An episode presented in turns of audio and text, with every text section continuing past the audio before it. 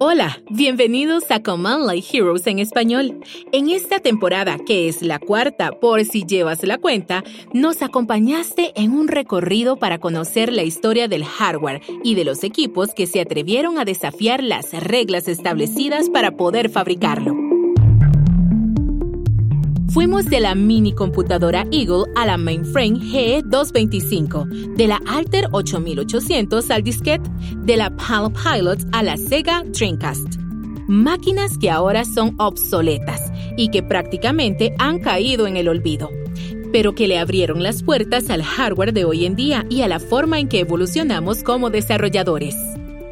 Esas máquinas cambiaron el curso de la historia de la informática, pues inspiraron la revolución de las computadoras personales, el movimiento del software open source y el movimiento del hardware open source. Pero antes de cerrar las puertas de la cuarta temporada, queremos que escuches una cosa más. Me llamo Steve Wozniak. Soy cofundador de Apple Computer. Me da mucho gusto estar aquí. Seguramente recuerdas que en esta temporada hemos mencionado el nombre de Steve Wozniak, no una ni dos veces, sino en varias ocasiones. Eso se debe a que The Woz, como lo llaman cariñosamente, no solo vivió la historia, sino que la escribió también. Su influencia fue fundamental. Este héroe de la línea de comandos se sentó a conversar con nosotros sobre su propia experiencia de vida con el hardware Comenzamos por preguntarle cuál fue el primer equipo del que se enamoró. Cuando era niño, yo creo que tendría unos 10 años, me enamoré de una radio de transistores y durante muchos años ponía música y me la ponía junto a la cabeza para dormirme. Así que digamos que ese fue mi primer amor, pero hubo muchos otros. Hice muchos proyectos para las ferias de las ciencias que tenían muchísimas piezas increíbles. Ahora, si nos limitamos a cosas que tengan que ver con las computadoras y con la línea de comandos, no sé cómo, pero a los 10 años descubrí un manual que hablaba de lógica, lógica digital, y lo usaba para jugar juegos en papel. Desde entonces dije, las computadoras van a ser el amor de mi vida. En los años 60, cuando todavía estaba en prepa, Steve Wozniak tuvo la oportunidad de probar un sistema de tiempo compartido con una terminal de teletipo que General Electric llevó a su escuela. Nos referimos al mismo sistema del que hablamos en el segundo episodio, cuando contamos la historia de la mainframe GE225. No había libros ni revistas sobre el tema. No podías investigar ni lo que era una computadora y en la secundaria me dieron permiso. Bueno, creo que me dieron permiso para ir a ver un dispositivo que tuvimos unos días. Era una prueba. Era un teletipo conectado a un sistema de tiempo compartido para ejecutar algunos programas en BASIC. Entonces, hice algunas cosas y pensé, ah, pues es bueno BASIC. En su último año de preparatoria, el profesor de electrónica de Wozniak logró que fuera a Sylvania, una empresa local de Sunnyvale, California, para que aprendiera a programar su computadora. Mi profesor de electrónica logró que fuera a una empresa una vez a la semana para que programara en Fortran, en una IBM 1170. Creo que ese era el número de la computadora. Pero todavía no había visto su arquitectura. Pero un día que estaba ahí, vi un libro encima del escritorio de un ingeniero se llamaba The Small Computer Handbook, el manual de la pequeña computadora, y describía la mini computadora PDP-8. En el primer episodio presentamos la historia que se cuenta en el libro El alma de una nueva máquina, sobre la mini computadora de Data General, la Eagle, que se enfrentó a la mini computadora VAX de Digital Equipment Corporation. La PDP-8 fue la primera mini computadora con éxito comercial de DEC y fue la precursora de la VAX. Me dejaron quedarme con el manual. Me lo dieron. Me lo llevé a mi casa y lo estudié. Ay, Dios mío. Decía qué significaban los diferentes unos y ceros, qué instrucciones representaban y cómo se almacenaban los datos en la memoria. Dios mío. Entonces me senté con papel y lápiz y me puse a pensar si podía diseñar una computadora. Y así empecé. Y un día recibí un folleto. Yo pedía folletos por correo para conseguir las piezas. ¿Y cómo le hacía para ponerme en contacto con las empresas de computadoras? ¿Cómo le hacía para obtener su dirección? Ah, pues me iba al centro del acelerador lineal de Stanford. Me iba en coche, y resulta que las personas más inteligentes del mundo no cierran la puerta con llave. Así que me iba en domingo, entraba al edificio principal y simplemente me ponía a dar vueltas por ahí. Encontré la biblioteca en el segundo piso, así que me sentaba y me ponía a ver las publicaciones académicas y revistas sobre computadoras que traían unas tarjetitas para pedir manuales por correo. Así que pedí un manual de Data General, y cuando llegó vi que traía los famosos nombres del presidente de la empresa, el jefe de operaciones y el jefe de software e ingeniería. ¡Guau! Pero bueno, eso no era lo que yo quería. Yo quería las tripas. Yo quería los unos y los ceros. Y en la última página venía que tenían una instrucción, una sola instrucción aritmética. Yo estaba acostumbrado a que cada computadora tuviera como 56 instrucciones. Esta tenía una instrucción, y cada bit tenía un significado individual. Un bit podía significar que había que sumar el acarreo antes de hacer la suma. Otros bits, tres bits, podían significar una suma, resta o disyunción excluyente y otras operaciones. Y luego, otro bit decía, ¿complementas el resultado? ¿Propagas el resultado? ¿Propagas el acarreo? Pero espérate, cada bit tenía un significado individual. Cuando finalmente me senté a diseñar la computadora, porque estaba diseñando computadoras todos los fines de semana, mini computadoras, que eran las que estaban saliendo. Me senté a diseñarla y cada vez que había un bit con un significado, ese bit era un cable que llegaba hasta el chip que se dedicaba a eso exactamente. Y terminé más o menos con la mitad de chips que en mis demás diseños de mini computadoras, y este era igual de bueno. Tenía pósters de esa computadora pegados en la pared que me habían mandado por correo junto con el folleto.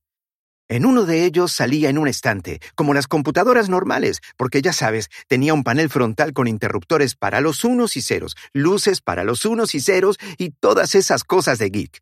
Pero había otra foto de una como versión de escritorio en que salía en una mesa. ¿Quién se iba a imaginar una computadora en la mesa? Eso me llamó la atención. Y entonces decidí, y también se lo dije a mi papá. Me encantaba esa computadora, entonces le dije a mi papá, un día voy a tener una computadora nova de 4 kilobytes de Data General. ¿Por qué de 4 kilobytes? Porque necesitas 4 kilobytes para ejecutar un lenguaje como Fortran, con el que yo ya había programado, o Algol o PL1. Cualquier lenguaje de programación necesitaba 4 kilobytes.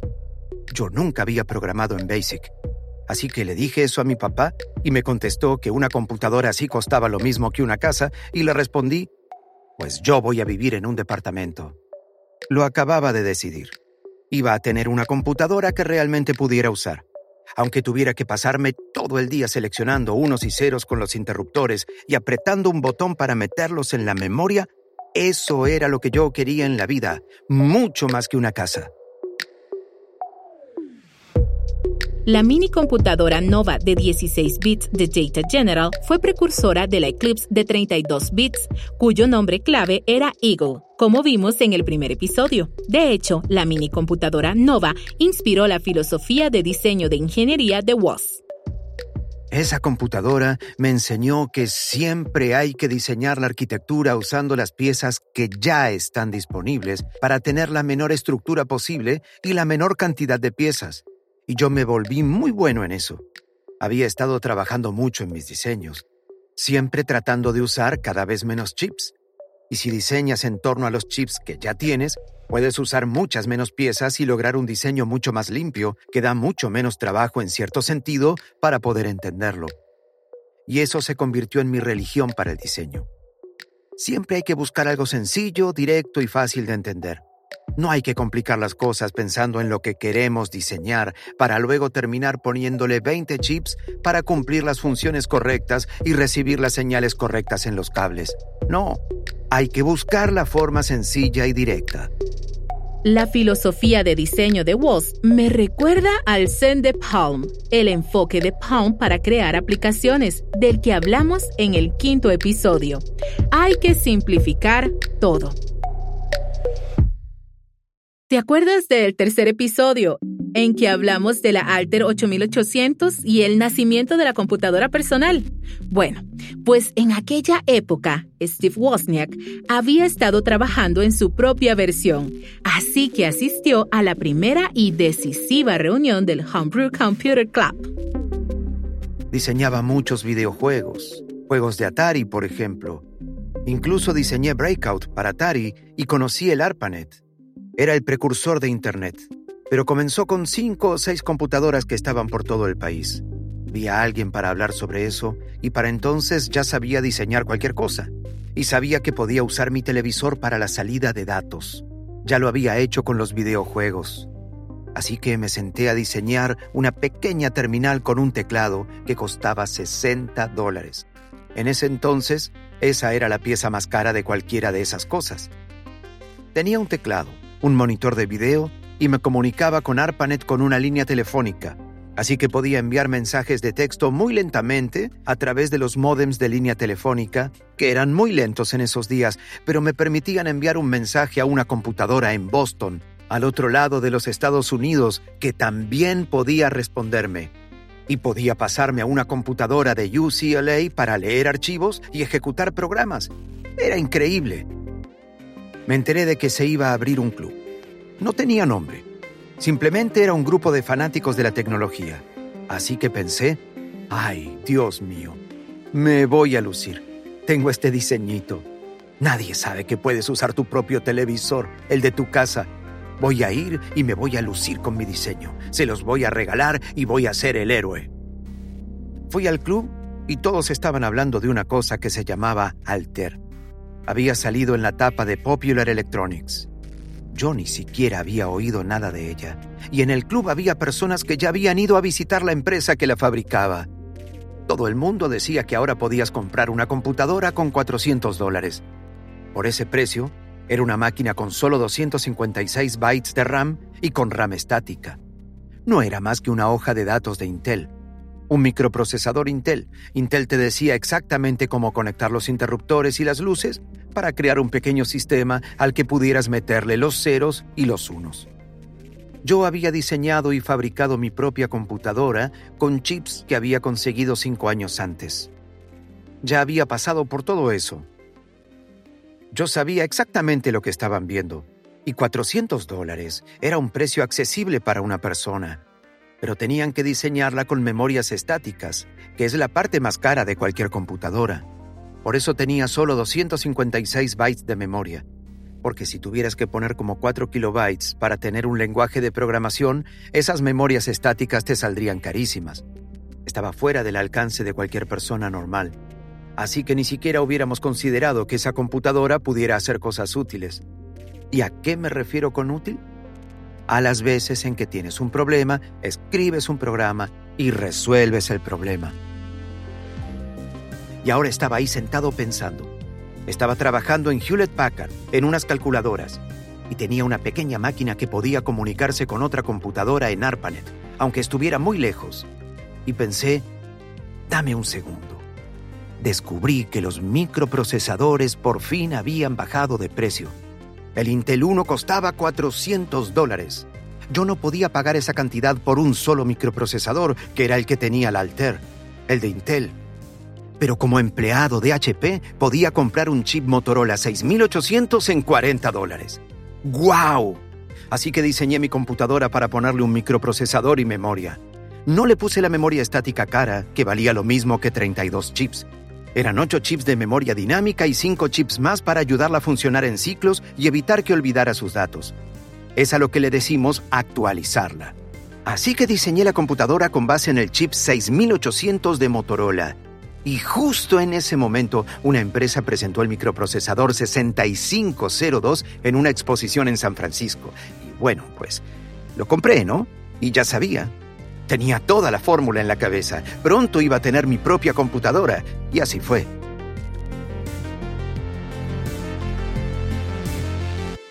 A Woz no le encantaba BASIC como lenguaje. Pero con la llegada del Alter Basic, que fue el comienzo del negocio de software de Microsoft, se dio cuenta de que la versión de Basic que desarrollaron Paul Allen y Bill Gates se iba a popularizar. Cuando salió el Alter, en el club sabíamos muy bien que Bill Gates y Paul Allen habían desarrollado un BASIC para ella. Yo me fijé para dónde soplaba el viento. La clave de las computadoras para el hogar no iba a ser el uso tradicional, que era llevar los niveles de inventario, las cifras de venta, la nómina, ni lo que las grandes empresas hacían con las mainframes. No, eran los videojuegos. Los videojuegos eran la clave, y BASIC era la clave. Yo había programado en Fortran, Algol, IPL barra I y algunos lenguajes ensambladores, los lenguajes científicos. No había tocado BASIC nunca en mi vida, excepto los tres días de la preparatoria, porque era como un lenguaje para niños. No era precisamente el lenguaje que usábamos los científicos, pero pensé que era el que tenía que poner en esa computadora. Y el problema es que nadie más trabajaba conmigo. O sea, no solo había desarrollado el hardware, sino que también tenía que escribir en BASIC. Yo nunca había tomado ningún curso para escribir lenguajes, así que escribí mi propio BASIC. Trabajaba en Hewlett Packard y una noche me fui a la oficina, abrí el manual de BASIC y empecé a tomar notas sobre los comandos. No me di cuenta de que ese BASIC no era BASIC, que el BASIC que usaba Digital Equipment Corporation, el que estaba en todos los libros, el BASIC con el que Bill Gates había programado, era un lenguaje totalmente diferente en la forma en que manejaba las cadenas de caracteres, las palabras. Manejaba las palabras de una forma totalmente diferente que el de Hewlett Packard. Yo creía que si escribías BASIC, si hacías tu propia computadora en BASIC, sería el mismo lenguaje en todas partes. No, señor. No era el mismo. Entonces, la clave del alter fue darme cuenta de que ahora había que tener un lenguaje y que tenía que ser basic o la gente no la iba a querer para su casa. En el cuarto episodio nos enteramos de cómo nació el disquete, pero ese método de almacenamiento portátil se generalizó gracias a la invención de la unidad de disco de la Apple II. Bueno, pues el que creó esa hermosa pieza de hardware fue Steve Wozniak y lo hizo en solo dos semanas y bajo una presión enorme. Esta es la historia. La verdad es que surgió un problema en Apple. Empezamos con una computadora Apple II con cassettes. O sea, si querías un determinado programa, tenías que buscarlo manualmente en el cassette, encontrarlo y colocarlo en el reproductor de cassettes para que lo leyera tu computadora. No podías escribir Run Checkbook para ejecutar el programa de la chequera. Yo eso es lo que quería lograr un día. Entonces hubo una reunión del personal y nos avisaron que iban a permitir la participación de Apple, porque teníamos menos de un año. Iban a permitir la participación de Apple, Commodore y Radio Shack, tres empresas de computadoras personales en la Feria de la Electrónica de Consumo de Las Vegas, Nevada. ¡Guau! Yo no había visto Las Vegas más que en las películas. Yo quería ir, pero en nuestra reunión dijeron que solo iban a mandar a tres personas de marketing. Uno de ellos era Mike Marcula, que dirigía el área de marketing y era nuestro inversionista. Tenía la misma cantidad de acciones que Steve Jobs y yo. Steve Jobs iba a ir, y nuestro vendedor, Jim Carter, también. Y yo era demasiado tímido, no me atrevía a decirles, oigan, yo soy uno de los fundadores, déjenme ir a conocer Las Vegas, páguenme el viaje. Así que levanté la mano. No sé por qué. Faltaban dos semanas para la feria. Les dije, si para entonces tenemos un disquete, ¿podemos mostrarlo? Mike Marcula me contestó que sí. Así que me puse a pensar. Él era el adulto de la compañía. Me puse a pensar. Si en dos semanas logro desarrollar un disquete aunque no sepa nada de hardware ni software de disquetes, para poder escribir Run Checkbook para que se ejecute el programa, van a tener que llevarme a Las Vegas. Si van a enseñar el disquete, van a tener que llevarme a mí. Trabajé todos los días, día y noche, en Año Nuevo, en Navidad, me la pasé todos los días trabajando en eso. Primero me fijé en el disquete de 5 pulgadas de Sugar. Lo miré e hice una especie de ingeniería inversa en mi cabeza. Desarmé todo y dije, lo único que necesita son datos, ceros y unos, de 4 microsegundos cada uno. Puedo mandarlos desde mi computadora con un solo cable. Así que saqué todos los chips digitales de Sugar, todos los que marcaban las pistas. Pasaban de una pista a otra con una cosa que se llama motor de pasos. Esos chips tenían fases. A, B, C, D. Y cambiaban de pista cada dos fases. A era la pista 1. Después tenías B, C, que era la pista 2. Después D, y volvías a la A, que ahora era la pista 3. Para empezar le quité 20 chips y después dije, voy a poner la mínima cantidad posible de circuitos. Al final, lo que se me ocurrió fue poner 7 chips pequeñitos de un dólar y grabar esos bits de datos de modo que salieran cada 4 microsegundos para cumplir con las especificaciones del disquete. Mi computadora podría ser el software para determinar qué unos y ceros debía enviar para que fueran equivalentes a los unos y ceros de un formato distinto de datos codificados. Pero lo más difícil era... Llegué al punto de poder grabar en el disquete. Y si lo veía con un osciloscopio, veía subir y bajar los datos, pero lo que no sabía era dónde empezaba y dónde terminaba cada cosa. Ahora tenía que leerlo. Para leerlo, tienes un bit que entra y lo que puedes hacer es esperar. Va a cambiar en 4 o en 8 microsegundos, así que alrededor de los 6 microsegundos podía incorporar pequeños temporizadores y preguntar, ¿la señal va de arriba hacia abajo o de abajo hacia arriba en esos periodos? Hubiera necesitado un montón de chips, quién sabe, de 10 a 20 chips con temporizadores para determinar cuándo se tomaba realmente la decisión de cambiar. Entonces dije, tengo un reloj de 7 MHz. Voy a hacer una cosa que se llama una máquina de estados. Había tomado un curso sobre las máquinas de estados en el tercer año de la universidad, y una máquina de estados básicamente tiene una dirección que dice dónde estás ahora o un número de estado, y solo puse las direcciones en un pequeño chip de memoria de solo lectura, o ROM, un pequeño chip de ROM de 256 por 8 que estaba disponible en ese momento. Ponía una dirección que servía de estado. Desde ahí decide las cosas en ese momento, y luego llega un bit que viene del cabezal de lectura del disquete. Ingreso ese bit leído y después la ROM decide cuál será mi próximo estado, y ahí viene el bit del siguiente estado. Y podía darle la vuelta. 28 de esos ciclos a 7 MHz equivalen a un período de 4 microsegundos, Así que simplemente podía hacer que pasara por la etapa 1, 2, 3, 28 y finalmente a la altura del 40 o algo así, iba a tomar una decisión. ¿Detecté un pulso o no? Pondré un 0 o un 1 en el registro que va a la computadora. Se necesitaban solo dos chips para leer todos los datos. Cuando pienso en eso, no sé qué parte de mi cabeza hacía magia en ese entonces. Solo pensé en el problema y en la cantidad mínima indispensable de las partes que se necesitaban para resolverlo y ni siquiera pensé cómo se hacía porque no sabía. Nunca había aprendido cómo se hacía. Uno de los programadores de la preparatoria, Randy Wigington, también estuvo trabajando conmigo en eso todo ese tiempo. Cuando terminé pensé, ¿y por qué son tan grandes las otras tarjetas que venden para la Alter y las computadoras S100? Y saqué, creo que era un disquete de 8 pulgadas de North Star o algo así. Vi la tarjeta y tenía como 50 chips. La mía solo tenía ocho y podía manejar dos unidades de disquete, y funcionaba. La presentamos en la feria. Conocí Las Vegas y pude enseñarle a jugar dados a mi amigo Randy, el de la prepa, que ganó 35 dólares. Fue un gran avance, fue algo muy importante. El poder escribir para ejecutar un programa era un paso enorme para un usuario.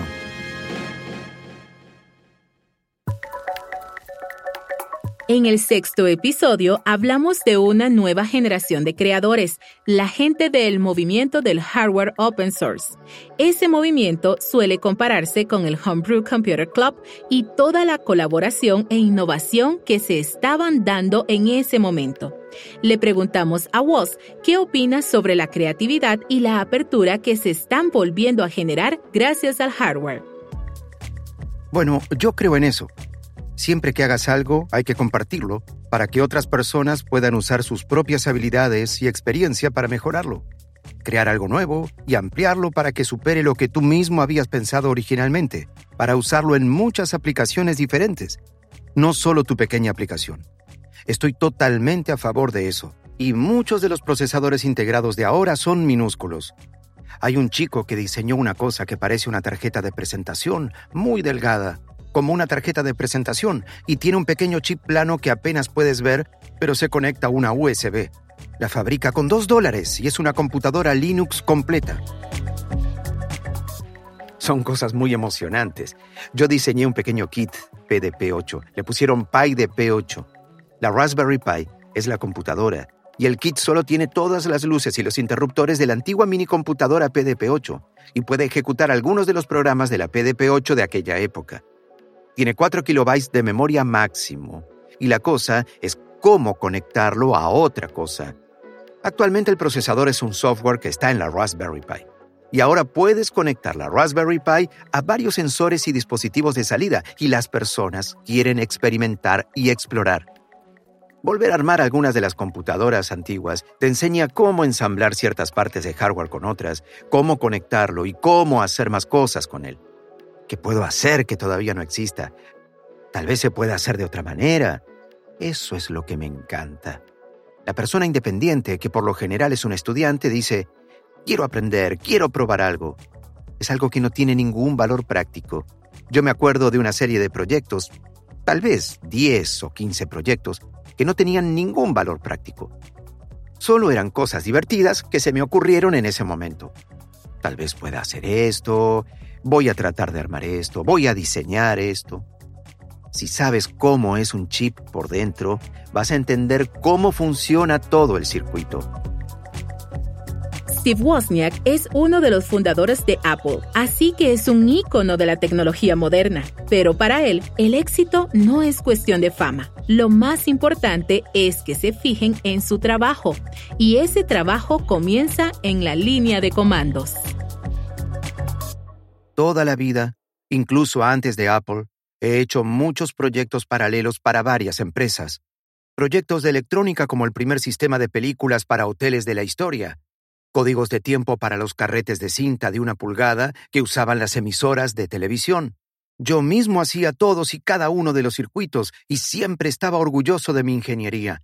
Quería que otros ingenieros vieran mi trabajo porque un ingeniero nota cosas que una persona normal no puede ver. No lo que hace el diseño, sino cómo está hecho. Quería que lo vieran y dijeran, ¡wow!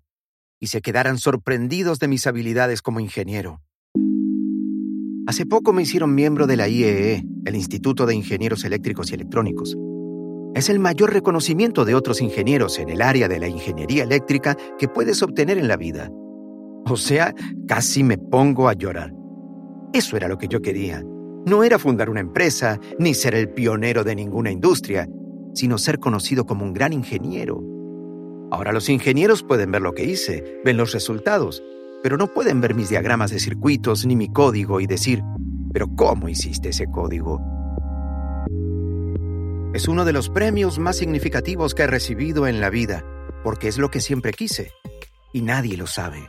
La gente piensa, ay, mi primera computadora fue una Apple II. Hice esto y aquello con ella. Ejecuté estos programas en la escuela y ¡guau! Tú la diseñaste. Y está bien pero no lo ven desde el punto de vista de la ingeniería. Le agradecemos a Steve Wozniak por acompañarnos en este episodio de Command Line Heroes en español, un podcast original de Red Hat. Si quieres consultar los excelentes materiales de investigación sobre el hardware del que escuchaste hablar en esta temporada, visita redhat.com barra Command Line Heroes. I'm Steve Wozniak. Keep on coding. Sigan programando.